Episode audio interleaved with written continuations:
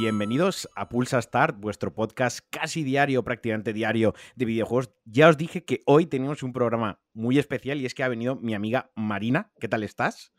Muy bien, ¿tú qué tal? Yo eh, encantadísimo de grabar contigo porque además lo teníamos pendiente, ya lo hemos dicho varias veces. Y ha venido a hablarnos de Persona 5 Royal, ¿vale? Eh, ha estado jugando, bueno, sigue jugando, eh, está metidísima en el juego y yo no tengo puñetera idea porque, porque mi única experiencia con Persona 5 fue es que me bajé la versión que hay en el PlayStation Collection, que no es el Royal, es el, es el, normal, no es el que hace los flanes, es la versión normal. Bueno, perdón, ya ha empezado mal. Esto ya empieza minuto, eh, segundo 45. Chistes malos sobre personajes. Bueno, total. Y ese no está traducido al castellano. O sea, no tiene los textos en castellano. Entonces yo me lo bajé y me hago bien mogollón. No porque no fuese a jugar algo con textos en inglés, pero si encima tener las voces en japonés, estaban los textos en inglés y era como cosas muy japo, ya me petaba el cerebro y, y lo quité. Entonces, el juego se lanzó en 2017, fue un éxito de crítica desarrollado por Atlus, Persona 5, sexta entrega de la saga Persona. ¿Por qué lo han llamado 5 si es el sexto? Pues no, ninguno de los dos tenemos respuesta para eso. Y que eh, en 2020, marzo de 2020, recibió la reedición, la revisión Royal, que no era solo una revisión, sino que además de traer estos textos tan, tan deseados al castellano, además ampliaba la historia, introducía personajes nuevos e incluso algunas dinámicas dentro de las mazmorras como un gancho que te permite escalar y subir a ciertos puntos elevados, lo que le daba, dotaba de una nueva capa de profundidad eh, al juego. Esto yo os lo estoy contando porque me, he documentado, pero yo os digo, no tengo ni puñetera, puñetera Y otro dato, muy rápido, antes de dar paso ya a Marina, que se explaye, es que me ha llamado mucho la atención cuando me estado documentando sobre el juego que los desarrolladores eh, reconocieron que una de sus inspiraciones más claras, o sea, está en el Lazarillo de Tormes, o sea, literal, o sea, literal que el estudio se, les dijeron, os tenéis que leer esto, o sea, esto es inspiración del juego y me ha llamado mucho la atención. Dicho esto, JRPG de corte japonés combate por turnos, le toca a Marina cuéntanos, o cuéntame como, como si me tuvieses que explicar a mí, eh, juega Persona 5 Royal por esto. Buah, esto, esto es extenso. Una cosa voy a decir, no me lo he terminado. De hecho, llevo 35, casi 40 horas y creo que no voy por la mitad. Pues mejor porque hablamos con menos criterio todavía. es extensísimo, me flipa. ¿Por qué jugarlo? Eh, principalmente por una cosa, pero porque yo soy muy nerda de esto, me flipa la gestión de tiempos y de recursos en videojuegos. Y esto es gestión todo el rato. Tienes que gestionar el tiempo muy bien, todo el rato. Porque los días son súper cortos. Vale, porque nosotros encarnamos a. No, sé cómo se llama, Sashimi, no sé cómo se llama el, chico, ¿no? Que lo, que lo mandan a un instituto castigado, ¿no? A un chiquito, él, sí. Él, tiene, por, por, un crimen que él no ha cometido. Exacto tú tienes tu vida real de adolescente con sus eh, cosas buenas y sus cosas malas. Y tú dentro de esa vida adolescente, de lunes a viernes vas al instituto, haces exámenes, eh, pero luego tienes ocio, ¿no? Y tienes como, como una agenda donde tú eh, funciona así. O sea, explícame, ¿eso funciona así? Sí, ¿Qué tipo de lecciones podemos hacer?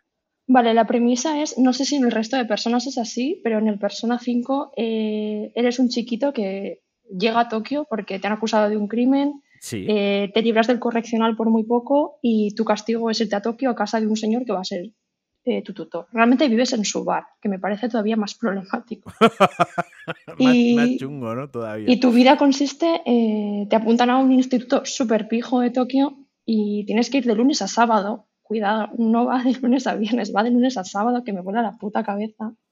Tiene la peor vida nuestro protagonista. Sí, son unos desgraciados. Y además puedes compatibilizar tu vida con otras cosas. Pues tienes que hacer amigos, tienes que trabajar si quieres eh, y tienes que potenciar habilidades. Entonces, ¿cómo empieza todo? Eh, es tu primer día de instituto, vas, eh, te cruzas con un profesor y una alumna que en un futuro va a ser una de tus compañeras de aventuras y ves algo raro. Y en tu móvil pasa algo raro y de repente apareces en una cosa que se llama metaverso, que es como... me encanta una idea de pinza y estás de repente en un palacio eh, que nadie entiende qué está pasando ahí, un muy mal viaje y tú no entiendes nada. y así es como te meten en el fregado desde el principio. Vale, ¿y qué hacemos en el metaverso este, en el multiverso este? ¿Cuál es nuestro objetivo? El, metaverso al final es, una mazmorra realmente, entonces ahí funciona como casi cualquier videojuego de, de, mazmorras realmente. El objetivo es, eh, en este caso concreto, encontrar un corazón. ¿Y por qué? Porque un palacio... Eh, lo que te explican en el juego, que yo no lo juego en español, por cierto, así que me inventaré las traducciones. Vale, mejor. Eh, es como un reflejo de los deseos más perversos de una persona. Entonces, una persona que se ha vuelto loca de la cabeza o es súper egocéntrica o, súper mala peña, de repente tiene un palacio propio donde se manifiestan sus deseos más, más locos. O sea, el palacio son las taritas de una persona que se ha vuelto chunga. Sí. O sea, el palacio, digamos, es la personalidad de, una, de un chungo y los enemigos que te encuentras dentro del palacio son sus taritas. No sus taritas, al menos eh, eh, hasta donde yo he jugado, es más bien eh, gente de su vida real y cómo ellos los perciben en la vida real. Por ejemplo, no sé cuántos. proyecciona? Sí, son proyecciones. No sé si puedo hacer spoiler. Sí, se puede hacer spoiler porque es un juego de 2017 y que la reedición esta salió en 2020 y estamos a finales de 2021. Pues os jodéis. Esto es como, como, claro, como decir que Walter White al final tal, ¿sabes? Por lo mismo. Hostia, pues la terminé hace dos días, no me jodas.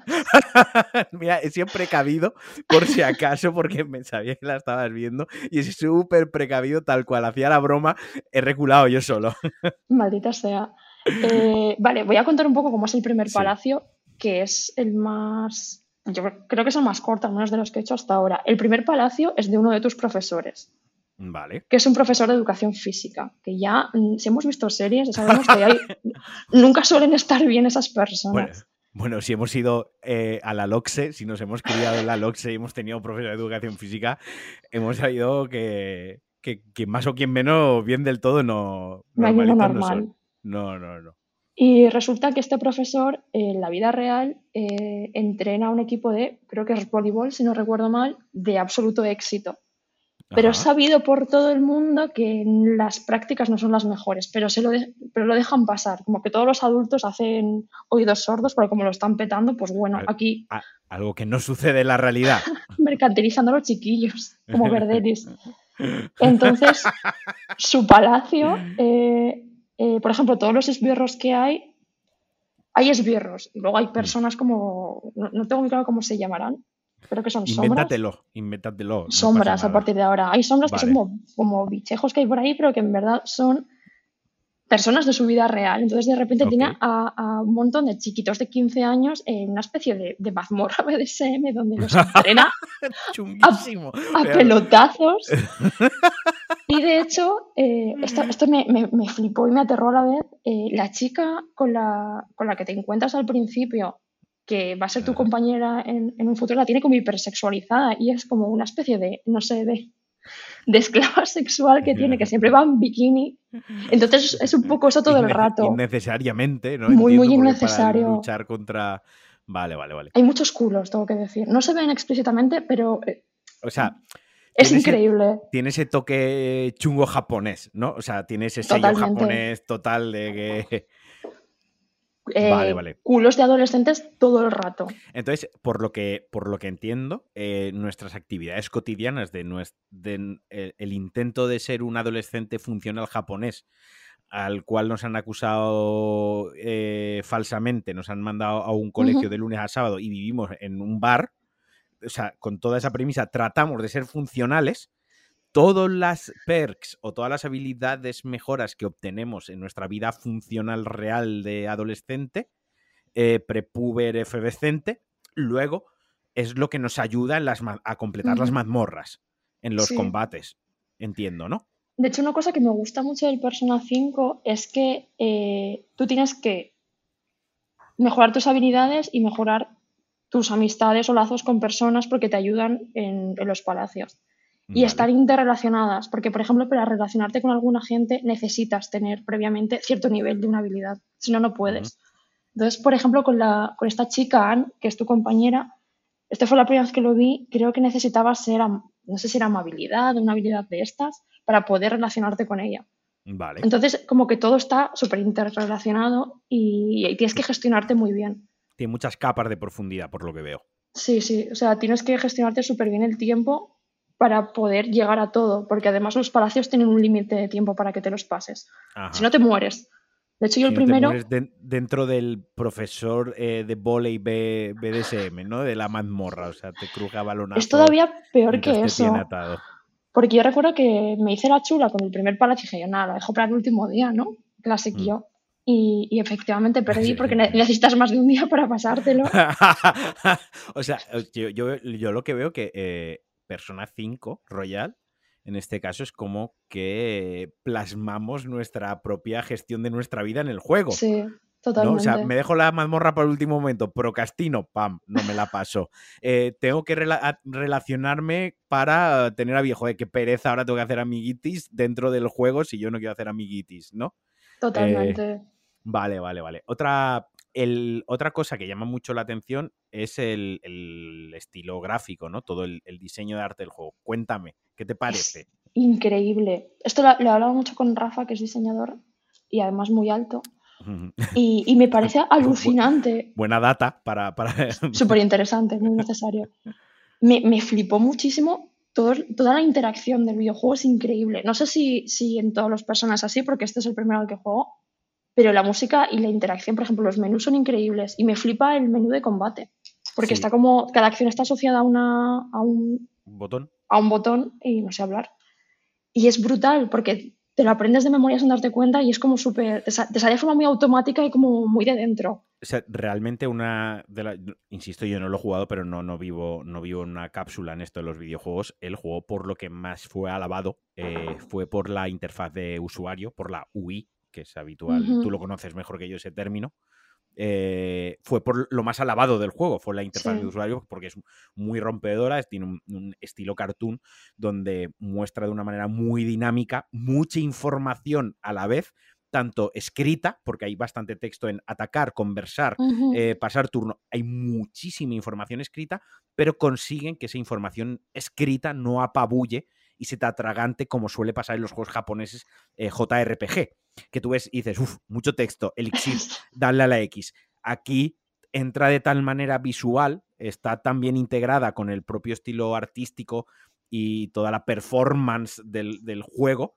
que, que, te invita a leer bien lo que te está diciendo el juego, ¿no? Y creo que, eso es un gran avance, es un gran logro dentro del mundo de los videojuegos, cuando más vivimos en una, vivimos en una sociedad que, o sea, a mí me encanta cuando puedo utilizar esta frase, vivimos en una sociedad que los chavales, las chavalas ya lo que quieren es darle al botón sin pararse a leer, ¿no? Dale, dale, dale el botón. Y conseguir un juego que, que, el, que esté diseñado para que el usuario se pare a leer y y que esté todo hecho alrededor, el, porque el juego en realidad está diseñado alrededor de la interfaz del usuario, no al revés, no es que han hecho el juego y lo, han hecho una interfaz. Aquí se nota que las dos, bueno, tú y Rafa lo sabréis muchísimo mejor que yo, por supuesto, me estoy metiendo en algo que yo no, no, no soy profesional de esto, pero se nota, se palpa en el ambiente que las dos cosas se han diseñado y se han desarrollado a la vez, con una sinergia que al final hace que el juego sea mágico. Es que van muy de la mano y además están es que es eso, están entrelazadas de manera muy natural, porque hay juegos en los que tengo la sensación que, tienen interfaces súper, no sé, que parece que las ha desarrollado un señor eh, al acabar y, de repente te lo, ha, te lo, ha chutado ahí y dice, venga, toma una interfaz, está guapísima, pero no pega nada. Y de hecho me, me, sorprende mucho en el Persona 5 que yo soy una persona que tengo una capacidad de atención muy reducida y es, es, un juego que es mucho texto todo el rato porque hay muchísimo diálogo muy largo y muy intenso a veces un poco repetitivo y también es muy guiado al principio, pero tal y como está hecho, no, no, quería pasar. De hecho, tienes una opción para hacerlo pasar más rápido y no lo he hecho nunca. Porque es que entra muy bien por los ojos, además. Vale, entonces eso te habrá llevado a conocer muy bien eh, lo que es, digamos, el desarrollo de tu personaje principal. ¿Qué, ¿Qué tal es tu personaje? Estoy buscando todo el rato el nombre del personaje principal porque no quiero volver a faltar a la cultura nipona, pero probablemente si lo intenté pronunciar sea incluso peor. Así que lo dejaremos como el personaje principal. Yo le llamo eh, Joker. Ah, Joker. Es, un nombre en el metaverso. va. Ah, su nombre en el metaverso es Ok, el Joker, una un personaje también muy ah. equilibrado. Okay. Eh, exacto, y una sociedad que el personaje de Persona 5 se llama Joker. Perfecto, me ha encantado esto. Eh, ¿Cómo es su desarrollo? O sea, eh, ¿cuál es su profundidad? ¿Qué tal te ha parecido el personaje? ¿Qué te transmite? ¿Empatizas con él?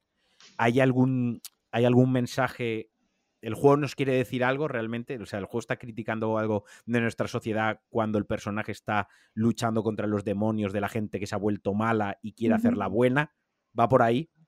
Absolutamente. Además, creo que el mensaje es como súper claro. El personaje me gusta mucho. Todavía no lo conozco demasiado, porque a pesar que llevo como casi 40 horas. Yo te iba a 40 horas con él. No, no, pero me está gustando mucho. Me gusta más como la historia con la que viene, ¿no? Como. Mm. Está. Él presencia una agresión y pasa algo durante esa agresión y a él le, quieren enchironar, básicamente. Pero no te, van dando detalles cada vez. Te voy a hacer una pregunta porque yo, conforme lo estamos hablando, me están entrando ganas de jugar, me están entrando ganas de hacerme con la versión royal y jugarlo, ¿de acuerdo? Entonces, eh, esto ya es una cosa mía. ¿La agresión que se muestra es una agresión sexual? No tengo tantos detalles todavía, no sé si lo llegan a aclarar, pero es un tío agrediendo a una mujer. Vale, es que Intuyo que va por ahí, porque por lo, que te dejan caer al principio es que sí, que es un tío que está acosando a una mujer, pero no llega a especificar nada, por lo menos hasta el punto en el que yo estoy. A mí personalmente es una cosa que me incomoda mucho hasta el punto de tener que quitar películas, porque es una cosa con la que empatizo a un a un nivel que hay veces que tengo que quitar una película y si es en un videojuego como que me tengo que coger mucho aire para poder avanzar, ¿no? Por eso te había preguntado porque sí que me quiero poner con el juego en plan profundo, no como esa vez que lo puse, está, todo en inglés y que adiós. Eh, y digo, y tampoco quiero sentirme expulsado y como el juego es japonés y son chavales adolescentes japoneses, eh, hay un entrenador de un equipo de volei, hay personajes sexualizados al extremo, pues me imaginaba que la probablemente la la agresión podía ser de esa índole. Ok, ok.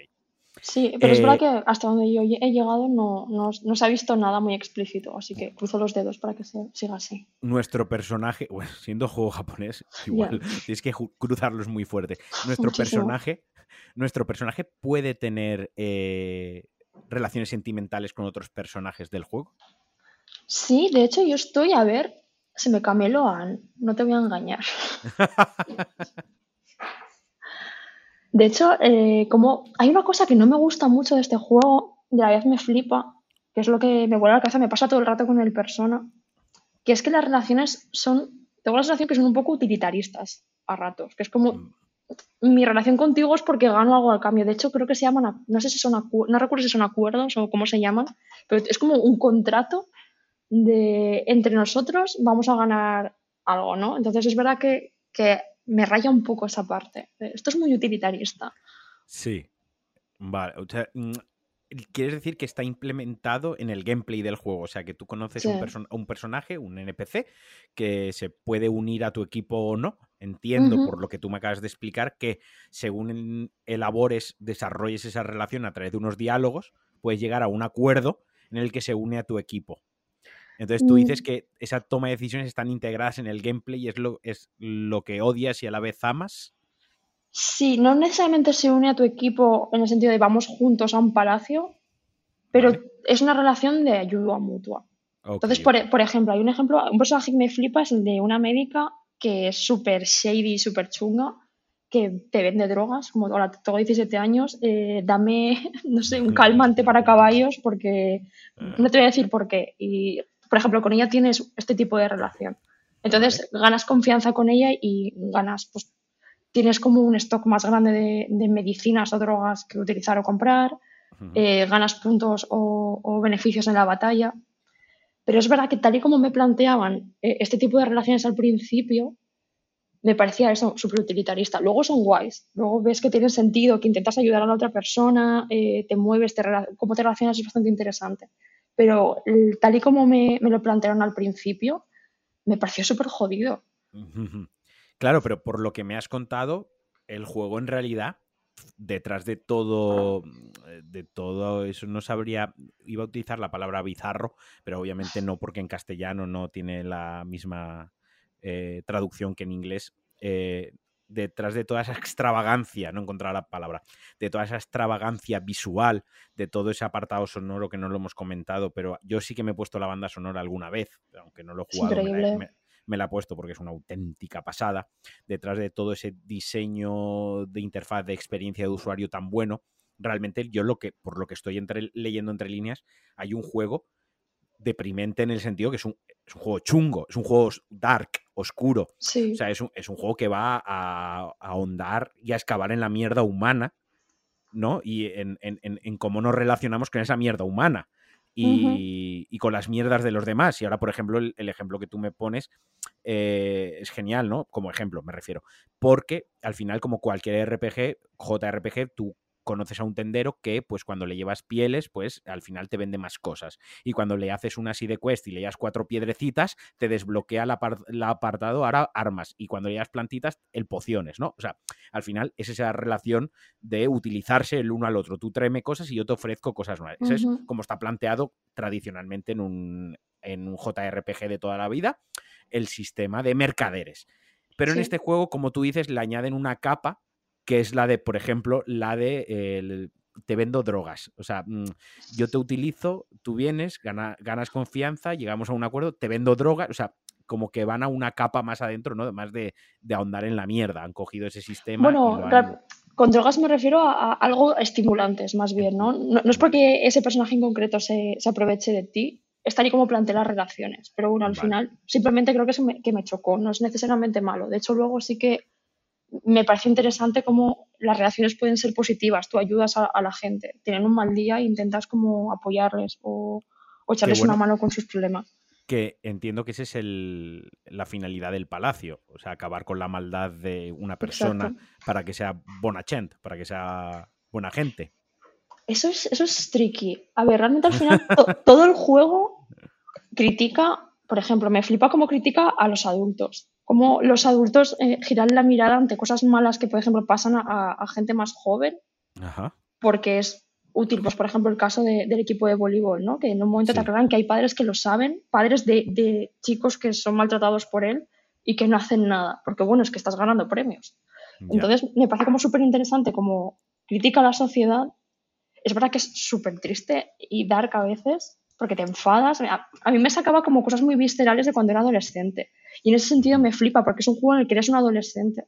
Y me hace muchas veces sentir como una, otra vez. Eso es a donde yo quería llegar. Eso es lo que me interesaba a mí, o donde creo que es donde tiene realmente el, eh, el peso, eh, la amiga, ¿no? El pozo, el juego, en que todos hemos sido adolescentes, todos tenemos una pequeña parte de adolescente, o una pequeña o más grande, según la cabeza de cada cual. Eh, de adolescentes y hemos tenido que gestionar una vida adolescente eh, más fácil o más complicada, pero todos los, la hemos tenido que gestionar y, creo que ahí quizás es donde está la amiga del juego, ¿no? En cómo está plasmando la vida del adolescente y está haciendo gestionarla. Y si eres una persona ya relativamente adulta con nuestras mierdas y responsabilidades de vida adulta que en realidad ni siquiera las hemos pedido, nos ha tocado vivirlas y ya está, cuando vuelves a jugar el juego con la mirada que tú tienes ahora, pero gestionando la vida de un adolescente, pues le das esa lectura, ¿no? Que, estás comentando tú ahora y yo creo que es lo interesante realmente donde está el, juego. Sí, totalmente. Sin haberlo jugado, ¿eh? Ojo, yo digo esto. Yo, yo te recomiendo que te lo juegues. Me escriben ahora diciendo, me voy a mamarrachada, has dicho. Pues, pues, pues, es muy probable. es que sois otakus, y por eso os gusta. Sí, otacos. Otacos, perdón. Sí, pero yo tengo tacos, mis oyentes son tacos limpios. Bueno, pues eso. Los poquitos que hay, ahí están. Sí, están aquí reunidos. Entonces, ¿lo recomiendas? Lo recomiendo mucho, me gusta mucho. No, es muy denso y a veces demasiado dirigido. Sí. Que es algo que a mí personalmente no me apasiona, porque a mí me gusta eh, que me suelten en un juego si no hay tutorial mejor y darme palos hasta aprender a usarlo. Pero porque yo soy así. Pues deberías probar Dark Souls, porque literalmente es eso. Pues me va a flipar entonces. Por favor, probémoslo un día, me lo llevo y jugamos. Y me grabas, me grabas mientras, mientras lloro. Entonces, a mí eso me ha frustrado un poco, porque han sido, por ejemplo, creo que me pasé unas seis horas de juego súper dirigido, que era como eh, un mega hiper tutorial de todo. Que es, es, guay porque nunca había jugado nada de esto y al final es interesante. Y, y aparte de cómo es tan bonito, lo acepté, pero si hubiera sido otro juego, lo habría mandado a la mierda. Sí, pero quizás requiere una barrera de entrada que son 6-7 horas de tutorial que tienes que invertirlas para luego poder disfrutar de las otras 100 horas restantes de juego. Puede ser. Yo es verdad que creo que echo de menos, o puede que yo pasara, porque muchas veces los juegos me dicen que haga cosas y paso, porque sigo siendo un poco adolescente para eso. Sí. Yo no tenía tan claro que la gestión de horas fuera tan importante. Es una cosa que tuve que aprender yo eh, dándome de hostias con el juego, que es lo que más me gustó, aprender cómo gestionar las horas, cómo gestionar mi tiempo, porque como tampoco tenía muy claro cómo de necesario era, por ejemplo, lo que comenté antes de los palacios, ¿no? Un palacio tiene un tiempo límite. Y yo pensaba, bueno, me lo paso en una tarde y ya está. Eh, no, fail. Me avisó el juego varias veces. ¿Le hice caso? No, ninguno. Entonces es como demasiado tutorial para algunas cosas, muy poco tutorial para otras. Es como, yo le habría quitado tiempo de, tutorial, creo. Pero a la vez es que la historia es interesante, entonces me da igual. Vale, y yo por último, ¿vale? O sea, ya me has recomendado, esto sería Marquino juega Persona 5 Royal. Eh, y ahora yo quería sacar otro tema muy rápidamente, porque estamos acabando, que es, eres una de las eh, personas que compró Cyberpunk 2047 de salida, 2077, de salida para PlayStation 4. Voy a decirte una cosa. ¿Cómo fue la experiencia, por lo favor? Jugué, Lo jugué muy bien. Me jode porque no, tuve casi puestos bugs. Yo estaba triste. Yo tengo que decir que yo no lo reservé. Lo compramos porque vimos la hostia que se dio el juego. Esto es, alguien lo ha devuelto al game. Vamos al game ahora. Y lo pillamos. De hecho, nos regalaron una edición coleccionista. Sí. En, en la tienda del logotipo morado. Perdón, sí. en G. Punto. En la tienda G. Punto nos regalaron la edición coleccionista. Sí. por el precio normal. Y, no, tuvisteis books. Yo estaba, aparte yo estaba metidísima en Reddit, que la gente ponía cosas guapísimas, y en plan de, pero qué mierda es esta, me flipó el juego. O me Mi juego no está roto, me da puta mierda. tengo el único juego que para la puta Play 4, que es la Pro, no sé si igual Ah, los problemas estaban en la FAT. En la Pro iba un poquitín mejor. Y estuve tentada a pedirle la normal a un colega para, para jugarlo súper bugueado. Te, te hubiese sido una fantasía, hubiese sido un, palacio del Persona 5 Royal. Eh, tus peores deseos entrando a la tienda del rótulo morado, exigiendo, muy enfadada, eh, cual señora del norte, muy enfadada, Mucho. Eh, que te devolviesen el dinero porque tu juego no estaba roto. Esto no está roto. esto no está roto. Yo no estoy viendo aquí eh, personas con, eh, ¿no? Como crucificadas en T, en T, encima del coche flotando, ni, ni, cosas así. Devuélveme. No hay dildos en lugar de otros objetos que tienen que aparecer, spamear por ahí. Solo dildos. No, no, no es que no es justo. Yo, o sea. Yo me hubiese enfadado también. Yo he sido discriminada por G. La verdad. no, no, me parece bien. Pero eh, luego me pasa una cosa, que es que sacaron una actualización súper tocha, creo que en febrero, esta que supuestamente sacaban en enero, la sacaron como 150 años más tarde, me la descargué y se, me, se me jodió el juego. Y yo, está lleno de bugs súper raros, porque lo volví a empezar, me iba a coger otro, como otro pack. ¿Os lo acabasteis? ¿Os lo acabasteis? Yo sí, además me lo acabé súper rápido. Estuve enganchada como una rata. Sí. Hay una foto mía en Navidad tapada con una manta, pero como desde la cabeza jugando a las 5 de la mañana con la perra mirándome en plan de ¿qué haces? Por favor, pare usted. Para ya de jugar a esta mierda. Yo estuve muy enganchada, porque además eh, cuando sacaron la, había una quest que era rollo cine negro detectives, que me flipó, porque me flipó muchísimo, que me, me, jodió que solo fueran, creo que eran tres misiones nada más, que luego pues, es interés romántico si eres chica, hetero o algo así en el juego. Eh, el chico nada, no, no, el chiquito este una mierda, pero la quest muy guay. Y a mí me pillaban con esas mierdas, es que yo soy una básica. A mí un detective me gusta mucho, entonces... Entonces a ti te, gustó. A mí me gustó no pasa mucho. Nada, ¿eh? No pasa nada, no, aquí no Ah, no, yo no me escondo, yo eh, no me avergüenza para nada. O sea, esto y el Star, yo jugué durante las navidades al Stardew Valley y y al Cyberpunk, o sea... Stardew Valley, juego por el que hay gente que se ha quedado desnutrida, que literalmente ha eh, desatendido sus necesidades básicas de, nutrición e higiene por jugar a eso. O sea, por eh, yo voy a decir una cosa, que espero que no me escuche mi psicólogo. Eh, no. A mí, el Stardew Valley durante la cuarentena me ahorró muchas horas de terapia, ¿eh? O sea, porque yo entré ahí en modo túnel, ahí con, la granja esa, con cerditos y patitos y mierdas, y ahí estaba ligándome a todo. Me ligué a, a todas las chiquitas del pueblo y me hicieron una intervención en el juego. o sea que, bueno, en fin. Muy bien, muy bien. Pues nada, ya llevamos media horita, te voy a liberar de, esta, de esta carga. Me voy a la eh, piscina. ¿Tú ves? Terrible. ¿Cómo sufro? ¿Cómo sufres? Eh, yo voy a editar el podcast entre sudores fríos. Eh, agradecerte que hayas sacado un ratito para estar aquí con, nosotros. Cuando quieras, ya sabes, puedes, estás invitadísima a venir a hablar de cualquier otro juego mamarracho, ¿no? El que te apetezca, como si es el Ring Fit de la Switch. cualquier juego es bienvenido aquí. Y como siempre, agradecer a toda la gente que está ahí detrás, que está escuchando el podcast, que está ahí descargándolo. Ya sabéis, os mando un abrazo fortísimo. Os quiero un montón. Un abrazote a disfrutar de lo que queda de semana y adiós.